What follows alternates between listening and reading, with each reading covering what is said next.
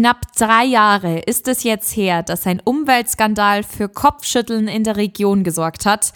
Damals hat ein Mann im Gewerbegebiet Narzing in der Gemeinde Eckstedt etwas so unglaublich Dummes gemacht.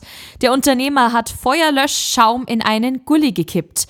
Und zwar so viel von diesem giftigen Zeug, dass die Gemeinde seitdem damit zu kämpfen hat. Immerhin gibt es jetzt eine gute Nachricht. Nachdem im vergangenen Jahr das rundum erneuerte Retentionsfilterbecken fertiggestellt worden ist, hat jetzt auch die Grundwasserreinigungsanlage abgeschaltet werden können. Am Telefon ist jetzt Eckstedts Bürgermeister Christoph Kraus.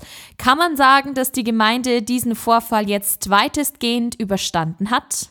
Also ein Großteil ist tatsächlich jetzt überstanden. Es war zwar ein Riesenschock für uns, wie das passiert ist, weil es natürlich ein wahnsinniger personeller wie eine finanzielle Belastung für, für die Gemeinde war. Und das kann man sich ja vorstellen. Und man macht sich natürlich auch Sorgen um das Grundwasser, damit die Bevölkerung auch geschützt ist. Aber es wurde Gott sei Dank relativ schnell gehandelt. Und da nochmal gleich da mein Dankeschön ans Wasserwirtschaftsamt, Landratsamt und Zweckverband und auch das Ingenieurbüro Ehrentades, wo uns da unterstützt hat. Ich glaube, mhm. dass man da sehr schnell gehandelt hat und dadurch dadurch äh, tatsächlich einen größeren Schaden vermieden hat.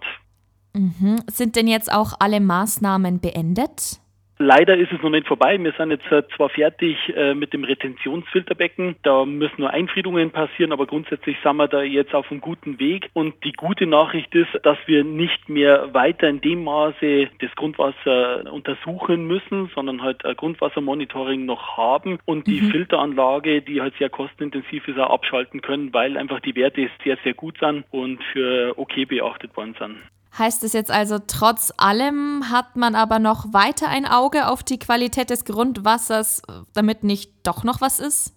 Ja klar, da ist die Sicherheit, äh, sage ich mal, für unsere Bürger und für die Verbraucher natürlich an oberster Stelle und das wird weiterhin begutachtet und auch gemessen, sobald da was wäre, dass wir halt dann auch gleich wieder einschreiten können. Kann man sagen, dass die Gemeinde da jetzt mit einem blauen Auge davon gekommen ist oder wäre Ihnen das zu wenig? Das ist mir fast zu wenig. Also natürlich sind wir froh, dass es sich nicht ausgeweitet hat und dass es frühzeitig erkannt wurde und auch schnell gehandelt wurde. Aber wenn man sich die Kosten anschaut, wir sind jetzt ungefähr bei einem Gesamtaufwand von 2,1 Millionen. Wir sind aber sicherlich noch nicht fertig mit der Aufarbeitung. Und da muss ich schon sagen, es ist schon ein enormer Aufwand. Man darf auch nicht vergessen, wie auch Personal bei uns in der Gemeinde gebunden ist. Und insofern, mhm. ja, ähm, blaues Auge war jetzt, glaube ich, ein bisschen untertrieben. Puh, 2,1 Millionen Euro. Inwiefern wirkt sich dieser Schaden noch immer auf den finanziellen Handlungsspielraum der Gemeinde aus?